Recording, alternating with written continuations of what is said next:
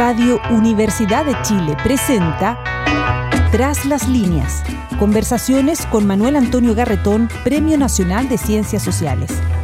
Un programa del Departamento de Sociología y Magíster en Ciencias Sociales de la Universidad de Chile. Muy buenas tardes. Bienvenidas y bienvenidos a Tras las líneas. El programa de todos los días martes por la radio de la Universidad de Chile del programa de Magíster en Sociología de la Modernización y el Departamento de Sociología de la Facultad de Ciencias Sociales de la Universidad de Chile. Están abiertas las inscripciones para el Magíster hasta el día 30 de noviembre. Así que todos los que están interesados eh, en proseguir estudios de comprensión de la realidad actual y capacidad de intervenir en ella desde la perspectiva de la sociología, tienen la oportunidad de inscribirse y desarrollar eh, el magíster eh, ahí. Hasta el día 30, digo, están abiertas las inscripciones, 30 de noviembre, y eh, lo pueden hacer a través de la página web de la FAXO, Facultad de Ciencias Sociales de la Universidad de Chile, eh, donde van a ver todas las indicaciones y los formularios para la inscripción. Bueno, estamos en eh, una situación eh, en cierto modo de crisis, no solo de muchos aspectos, pero se ha hecho mucho énfasis en el último tiempo en el problema de la crisis económica y sobre todo del problema que va a enfrentar el gobierno de quien sea elegido en las próximas elecciones de noviembre, eh, respecto de eh, la situación económica, básicamente en términos de relanzar el crecimiento y asegurar mínimas, por lo menos, mínimas situaciones de mejoramiento de los temas de igualdad y de justicia social en materia económica. Y ha habido una fuerte discusión entre los candidatos respecto de los problemas que cada uno de los distintos eh, proyectos eh, presenta. Vamos a enfrentar este tema, este problema, pero desde una perspectiva un poco más distanciada, y que tiene que ver con el debate en torno a la crisis del modelo actual.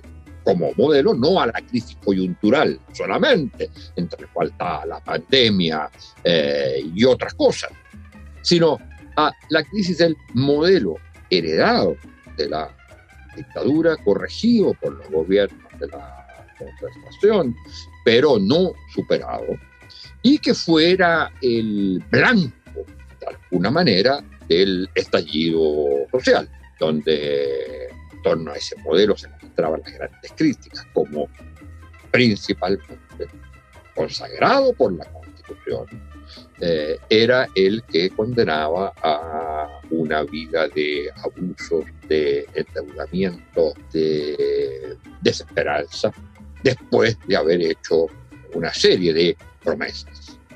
El, eh, gobierno de Sebastián Piñera mostró paradojalmente en aquello que se supone que lo que mejor sabe hacer, que sería lo económico, mostró su total incompetencia y su total incompetencia para enfrentar las crisis eh, sociales que de alguna manera involucraban también problemáticas económicas muy importantes, la crisis del estallido y la pandemia.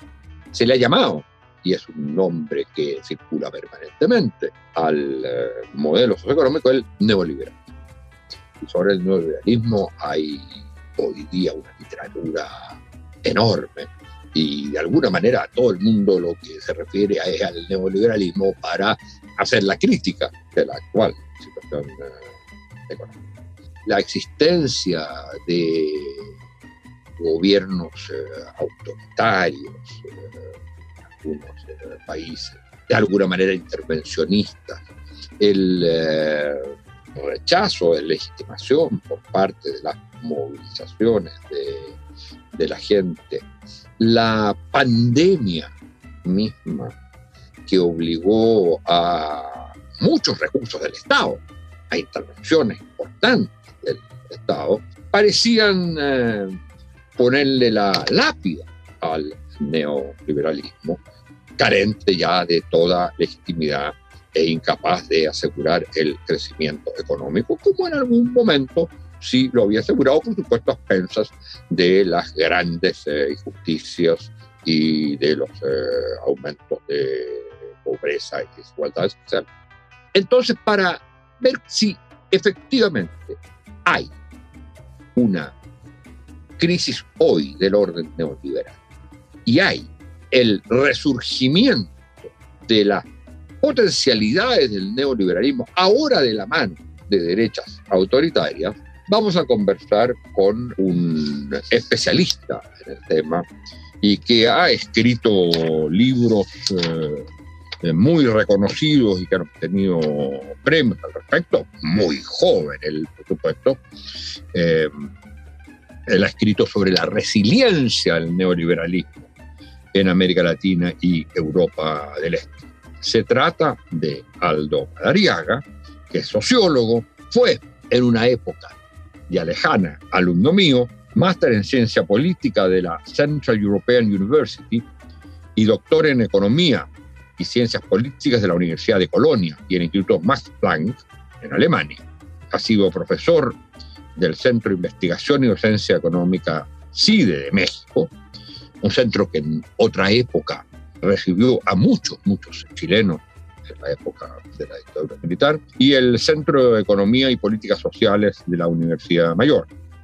Actualmente es profesor asistente de la Escuela de Ciencia Política de la UDP e investigador asociado del Centro de Estudios de Conflicto y Cohesión Social, el COES, al cual me he referido otras veces, un proyecto muy importante que agrupa a varias eh, universidades y que tiene los estudios más desarrollados sobre los temas de conflictualidad social en los distintos campos y dimensiones. Lleva una decena de estudios sobre economía política y desarrollo, con énfasis en política industrial, educación técnica, política ambiental, entre otros. Y como decía, el libro La resiliencia del neoliberalismo en América Latina y Europa, publicado en Princeton, ha tenido una muy alta repercusión. Bueno, muy buenas tardes y muchas gracias por estar con nosotros, Aldo. Y partamos con esto de cómo definirías tú la situación hoy en las perspectivas para Chile eh, respecto de la posibilidad de sobrevivencia y recuperación del neoliberalismo o su posibilidad, las posibilidades de transformación, eh, sobre todo a partir de las candidaturas presidenciales que han planteado como nuestro objetivo el término del neoliberalismo. Y bueno, primero que todo, muchas gracias por la invitación, Manuel Antonio, profesor. Encantado de estar aquí conversando estos temas. Mira, es una pregunta capciosa, digamos, porque está todo en flujo, ¿no? Es un momento de crisis donde un poco todo puede pasar y es el momento donde la política empieza a hacer lo suyo, ¿no? Las estructuras caen y un poco las personalidades y, y las estrategias empiezan a hacer su juego. Yo creo que uno puede hacer la lectura por dos partes, ¿no es cierto? En qué medida el neoliberalismo podría recuperarse y qué tendría que pasar para que no ocurriera eso. O sea, podemos analizar eso todo escenario. Yo creo, que en el escenario del neoliberalismo en recuperación es un escenario que está agrandando sus probabilidades a medida que el tiempo pasa. Yo hace no mucho atrás planteaba también en un podcast eh, a propósito de mi libro con otra eh, eh, investigadora que eh, eh, era peligroso lo de Cast, porque en, Chile, porque Cast significaba justamente una derecha populista radical, una ultraderecha que trata de eh, recuperar varios de los pilares principales del neoliberalismo bajo una fachada distinta, ¿no? bajo una fachada de extremismo de derecha, con, con restricción a las libertades, etcétera, ¿no? Muy peligroso para la democracia. Pero teóricamente, originalmente, uno diría, Cast es combatido por los neoliberales, y él mismo, al menos de cierto liberalismo, pareciera tomar eh, distancia. ¿Eso ha variado? Yo siento que él ha tomado las banderas de un sector que quiere mantener el libre mercado a destajo, ¿no es cierto?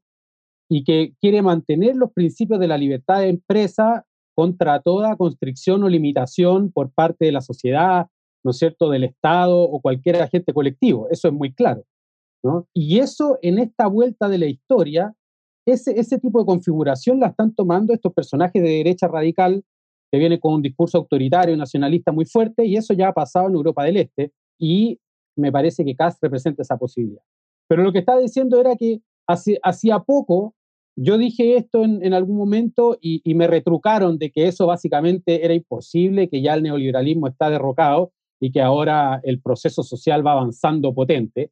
Y me parece que eso es cada vez menos, o sea, e, esa posibilidad de que, o, la fuerza de Cast va subiendo, ¿no? Como, como posibilidad, yo no sé si llegue a pasar a segunda vuelta, pero como escenario posible, se hace más posible. ¿Y qué significa en la práctica eso? ¿no? Eh, o, o cómo se puede observar? Yo veo dos cosas clarísimas. Si te fijas, la discusión sobre la política económica el Banco Central ha adquirido un rol fundamental, no solo para quienes creen en que el Banco Central tiene que ser el que dirija indiscutidamente la rienda de la política, monetaria en este caso, pero un actor indiscutido en decir qué se puede hacer y qué no se puede hacer, sino que además la misma candidatura de izquierda han tenido que empezar a abrazar lo que dice o no dice el Banco Central, porque el consenso sobre el rol del Banco Central es tan grande, ¿no es cierto? y la situación económica discursivamente se ha puesto de tal manera que pareciera que nuevamente no tenemos opción sino escuchar lo que dice el Banco Central, escuchar que hay inflación y la inflación es el, mal principal, el mal más grande de todos los males, ¿no es cierto? Y por lo tanto, podemos hacer política económica solo fuera o después de que el Banco Central eh, nos diga qué es lo que podemos hacer, ¿no? Esto no era así hace un año atrás, pero el rol del Banco Central ha sido muy importante a lo largo de, la trayectoria del neoliberalismo en constreñir el, espacio de la política económica en distintos aspectos. Y ese es un hecho bastante claro que muestra esta vuelta a la importancia de ciertos paradigmas fundamentales que son parte del neoliberalismo. Por ejemplo, el rol de la inflación, el rol del consenso técnico, por sobre lo que puedan decir las autoridades elegidas eh, democráticamente. Por lo tanto, si me pregunta a mí, ese escenario está ganando importancia. ¿Cuál es el otro escenario? El escenario en que el neoliberalismo cae, definitivamente. Bueno, las candidaturas que representan las transformaciones tendrían que saber imponerse a eso, ¿no? Y decir, bueno, nos parece bien el consenso técnico, o entre comillas, ¿sí? Pero sin embargo, queremos hacer cosas distintas, ¿no? La inflación la podemos controlar aumentando la tasa de interés y por lo tanto haciendo los créditos más caros, enfriando la economía, que es lo que hace el Banco Central, o la podemos hacer de otra manera, ¿no es cierto? Y por lo tanto encontrar una alternativa más desarrollista a la manera como se lidia con un problema que es el alza de los precios. Entonces, ese núcleo que hoy en día está presente en la discusión sobre el cuarto retiro, ¿no es cierto? Y que va a seguir porque tiene repercusiones muy fuertes para el próximo gobierno, en términos de qué va a poder hacer o no con una economía que va hacia el alza o, que va hacia la baja, qué va a poder hacer en materia de gasto fiscal. Eso va a ser crucial, ¿no es cierto?, no solo en la campaña, sino también en términos del éxito que pueda tener el próximo gobierno y del éxito que pueda tener un eventualmente gobierno transformador. Ahora, si uno piensa en el mundo en general, también en América Latina y en Chile, pero podríamos decir que en todas partes todavía reina el neoliberalismo o en algunas partes ha sido sustituido o ha ido siendo sustituido, al menos en proceso, por otro modelo. Y en ese caso, ¿cuál sería el factor? ¿Qué es lo que hace? ¿Qué es lo que ha hecho que en algunas partes, si es que hay, ya no sean por decirlo así, tan neoliberales como lo fueron, y qué tipo de orden socioeconómico. ¿Qué modelo, qué proyecto es el que lo reemplaza? Esa es una súper buena pregunta. Bueno, efectivamente el neoliberalismo ha permanecido de manera más resiliente en algunas partes y en otras partes ha sido sometido a competencia por modelos alternativos, ¿no? en algunos casos de manera más exitosa, en otros casos de manera menos exitosa. Y también hay que, hay que poder distinguir el ámbito plenamente económico del aspecto más social o cultural, que son cosas que van variando en términos de, de configuración más societal. ¿no? ¿Cuáles dirías tú que han sido los casos más exitosos ya sea en el aspecto económico o también en el aspecto social. Cuando tú dices, eh, separas lo económico y lo social, quiere decir que es posible un modelo de organización social que coexista con el neoliberalismo. Un poco así. Lo que yo he estudiado, por ejemplo, eh, y que son los casos que, que tuvieron eh, reformas neoliberales muy fuertes y lograron salir de eso, son algunos casos en Europa del Este como Polonia, por ejemplo. Polonia es un país que logró someter al neoliberalismo, ¿no es cierto?, a partir de la competencia de otros modelos, tiene una economía bastante fuerte, una economía que todavía se basa en empresas nacionales, eh, con bastante intervención del Estado, con bastante éxito en términos de la inserción internacional, pero que sin embargo ha generado otras patologías. El quiebre del neoliberalismo en ese caso, o la, el desafío al neoliberalismo, vino de la mano de un modelo eh, socialmente, culturalmente más conservador, ¿no es cierto? Y ahora hay un híbrido ahí populista que es muy extraño, ¿no es cierto?, donde tiene elementos de eh, discursos contra el neoliberalismo, pero al mismo tiempo muy conservadores, ¿no es cierto?, y, que han dado que hablar a nivel de derechos sociales y de, los temas de inmigración y ese tipo de cosas. El caso de Argentina es bastante paradójico porque ha tenido momentos de luces y sombras. En, en, un momento, ¿no es cierto?, el proyecto kirchnerista fue bastante exitoso en muchos ámbitos, ¿no es cierto? Eso rápidamente tuvo una limitación y, se generaron ahí uno, algunos vaivenes eh, políticos. En el caso de Argentina, no podríamos decir que Argentina es un, caso de éxito, ¿verdad?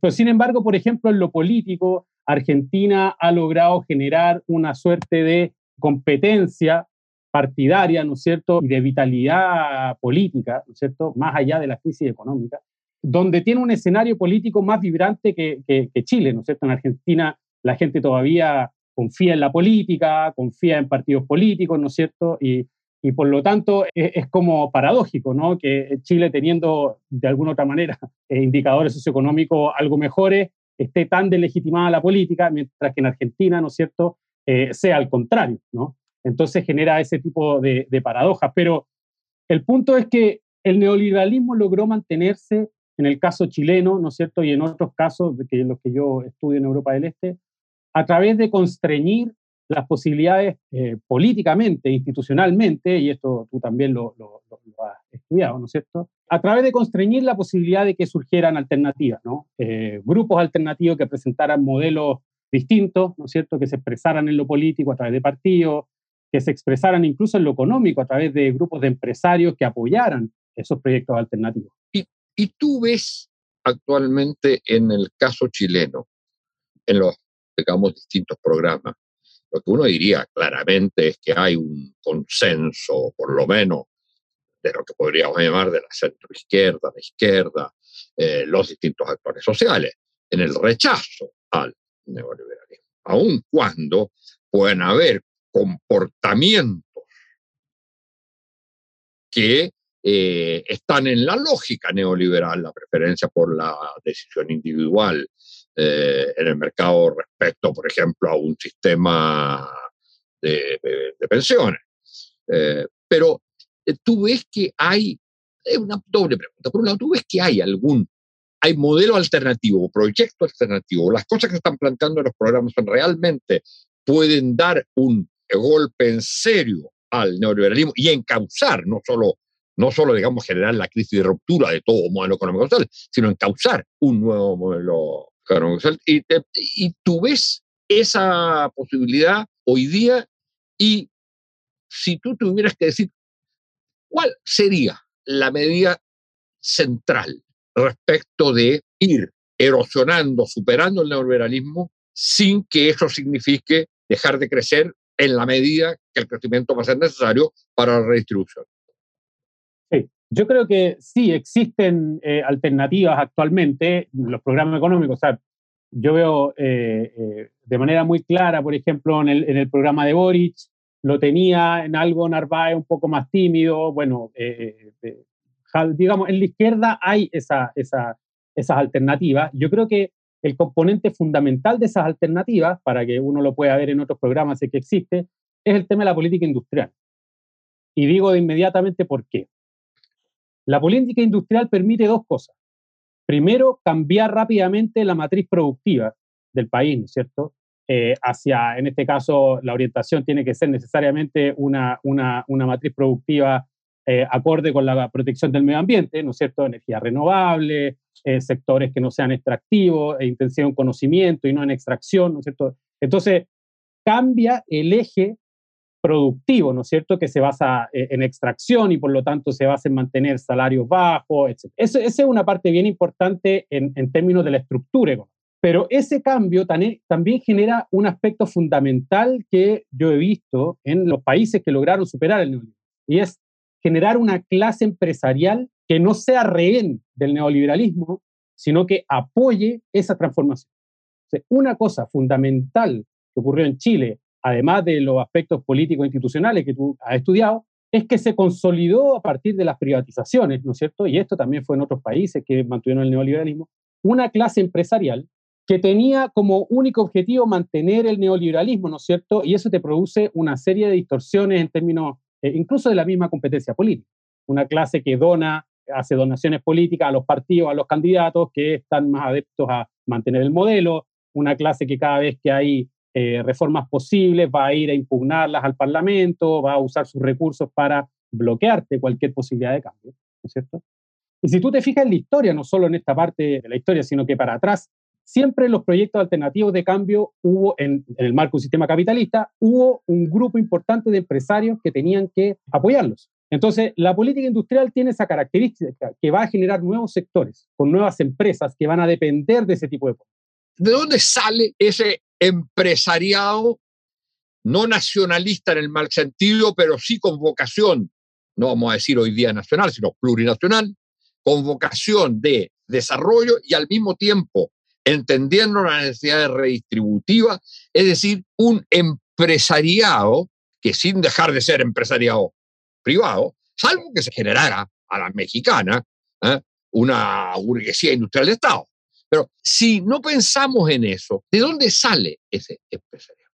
¿Quiénes son la gente que estaría dispuesta a apostar y que tendría que tener de alguna manera algunos capitales previos, ¿no es cierto? Porque se supone que esto es en alianza con el Estado, que el Estado es el que de alguna manera organiza e incentiva, dirige, por decirlo así, los lugares, los espacios en los cuales este sector empresarial encontraría las grandes ventajas para la inversión, etc. ¿De dónde sale ese empresario? ¿Existe en Chile eso? Bueno, esa también es una pregunta muy capciosa. Eh, habría que encontrarlo. Yo creo que una política de ese estilo genera su propio empresariado. El empresariado en general, en general, tiende a ser pragmático, ¿no? Si le ponen restricciones, va a querer acomodarse a ellas para mantener su tasa de ganancia. Ahora, se va a poner a la restricción, pero una vez establecida las restricciones y establecido el camino, ¿no es cierto?, va a tratar de adecuarse a ellas para seguir ganando. Por lo tanto, que el empresariado actual estaría, entraría a aceptar ese nuevo pacto social, digamos, de restricciones después que ha podido funcionar sin ninguna. O sea, sin renovación de la clase empresarial es el mismo empresariado que cambia y que cambia de rubro además, porque eh, tiene que cambiar de rubro, porque se trata de nuevos sectores, economía verde, etc. Yo creo que hoy en Chile tiene que haber una renovación que implique que surja una nueva clase empresarial. Uno ha podido ver que hay empresas, digamos, todo dentro de un ámbito muy voluntarista. Por ejemplo, están las famosas empresas B, son empresas que dicen que voluntariamente tienen estándares sociales y, ambientales más altos, que tienen ciertos códigos, todo en la onda de la responsabilidad social, porque nadie los ha obligado, lo están haciendo voluntariamente. Yo siento que empresas de ese estilo podrían estar más inclinadas a aceptar y no a torpedear un esquema distinto. ¿no? O sea, ¿tú crees que es posible? Porque hay un empresariado que es básicamente ideológico que aunque incluso pudiera convenirles, ¿eh? tienen una visión eh, ideológica de resiliencia del proyecto de clase dominante, digamos, ¿eh? que no quiere perder sus privilegios. ¿Tú crees que hay un sector, que es posible encontrar un sector nuevo sin esa visión ideológica? Es decir, que entienda que de alguna manera tiene una responsabilidad que implica acotar sus, sus ganancias y su poder? No, te lo digo de una manera más clara para ilustrar eso. Eh, el último gobierno de Bachelet trató de impulsar el tema de la industrialización del litio con apoyo del Estado. Esta es una política que en cualquier país del mundo los empresarios habían estado felices de que el gobierno ponga recursos a disposición para actualizar, mejorar tus capacidades productivas y poder competir en otro pie, en cualquier parte del mundo. Acá se opusieron firmemente y esa política quedó en nada, hoy en día no existe. Entonces, para reforzar lo que tú dices, la clase empresarial, ¿no es cierto? El núcleo en Chile es extremadamente ideológico. Si existe o no un empresario que vaya a ser la punta de lanza del nuevo proyecto, eso está por verse, es una pregunta más empírica. Yo veo algunos casos de empresarios que parecen salirse de la norma, son generalmente empresarios más jóvenes, que están en la nueva economía. Por ejemplo, en la empresa Notco, hay uno que salió criticando el programa de Boric el otro día, hay otro de los fundadores de Notco que está en el programa de Boric y dice que apoya esa candidatura. ¿verdad? No quiere decir una, una golondrina no hace primavera, pero... Pero los auditores y auditoras, Notco es una empresa de... Es una empresa que a partir de algoritmos, ¿no es cierto?, y de la inteligencia de datos, produce productos para veganos. Tiene mayonesa, eh, not mayo, tiene, bueno, no voy a hacer la propaganda porque... Pero es una empresa que, que es súper exitosa, está en Estados chilena, se fue a Estados Unidos. Eh, ah, por ejemplo, dos visiones, dos visiones distintas. Exactamente. Entonces yo creo que de ahí puede surgir un empresariado que tiene una vocación distinta, ¿no? que está un poco más impregnado, digamos, hasta ahora, lo quiero decirlo con claridad, hasta ahora está muy impregnado de la onda de la responsabilidad social, pero que a través de eso podría estar más dispuesto a participar en un, en un compromiso social distinto, social y ambiental distinto. Ahora, de nuevo, es una pregunta empírica. Yo creo que históricamente se ha visto que la política genera sus propios adeptos. Cuando tú generas una política de beneficios masiva, de transformación productiva hacia cierto sector, va a haber gente que va a ver las posibilidades de ganancia ahí y se van a mover ahí. Y no van a querer que se corte esa política porque van a ganar. Esa ha sido la tónica de cualquier tipo de política, ¿no? Por lo tanto, esa, esa lógica debiera funcionar. Ahora, si existen hoy en día, eso no te lo puedo contestar. En términos, y ya debemos cerrar, son categorías que me cargan las que voy a usar, pero las voy a usar para facilitar. Respecto de las posibilidades de superación del orden neoliberal que tenemos hoy, más allá de las cuestiones que se hagan a través de eh, los principios del proceso constituyente. Tú eres, estoy hablando en términos de acuerdo social, en términos de un gobierno transformador que ofrece oportunidades a un empresariado para cambiar el modelo de desarrollo ¿Tú eres relativamente optimista o pesimista? Yo creo que si se logra implementar una política industrial de las características que hablamos, hay razones para estar optimista. Ahora, el hecho que se llegue a, poder implementar eso, hay mucha piedra en el camino. ¿sí? Va a haber oposición del empresario actual, tal como dijimos con el respecto a esta política de industrialización del litio. Va a haber muchas dificultades para ampliar el gasto público en todo nivel las necesidades redistributivas van a primar, esta otra política transformadora también va a necesitar recursos y va a quedar en un segundo plano respecto a las necesidades redistributivas. Por lo tanto, todavía hay mucho paño que cortar para llegar a ese momento. Pero yo creo que si se realiza una política de esas características masiva, importante, sí podemos estar en condiciones más óptimas. Bueno, el aspecto que a mí me parece clave ahí es, eh, y que deduzco detrás de lo que tú dices, es que sí hay en quienes pueden asumir un, gobierno que intente transformar el modelo actual de desarrollo y superar el neoliberalismo, sí hay la capacidad de convocatoria, versus una de las cosas que los sectores más conservadores normalmente tratan de plantear es que el mundo de los políticos progresistas de izquierda, como se les quiera llamar, son incompetentes, no entienden de economía, etc. Y yo creo que más allá de las anécdotas, lo que está claro es que se ha ido fortaleciendo en los últimos años un polo básicamente de izquierda, pero también de centro izquierda, que entiende la necesidad de la transformación radical como la condición de poder retomar crecimiento y generar una mayor eh, igualdad y justicia social. Bueno, muchas gracias por esta presencia tuya acá en esta conversación sobre las perspectivas de superación del modelo económico social que nos ha dominado hasta ahora, que es el neoliberalismo y al cual tú has dedicado estudios extremadamente importantes. Muchas gracias. Muchas gracias a ti, Manuel Antonio. Señoras y señores auditores, muchas gracias por su escucha y será hasta el próximo. Radio Universidad de Chile presentó Tras las líneas. Conversaciones con Manuel Antonio Garretón, Premio Nacional de Ciencias Sociales. Un programa del Departamento de Sociología y Magíster en Ciencias Sociales de la Universidad de Chile.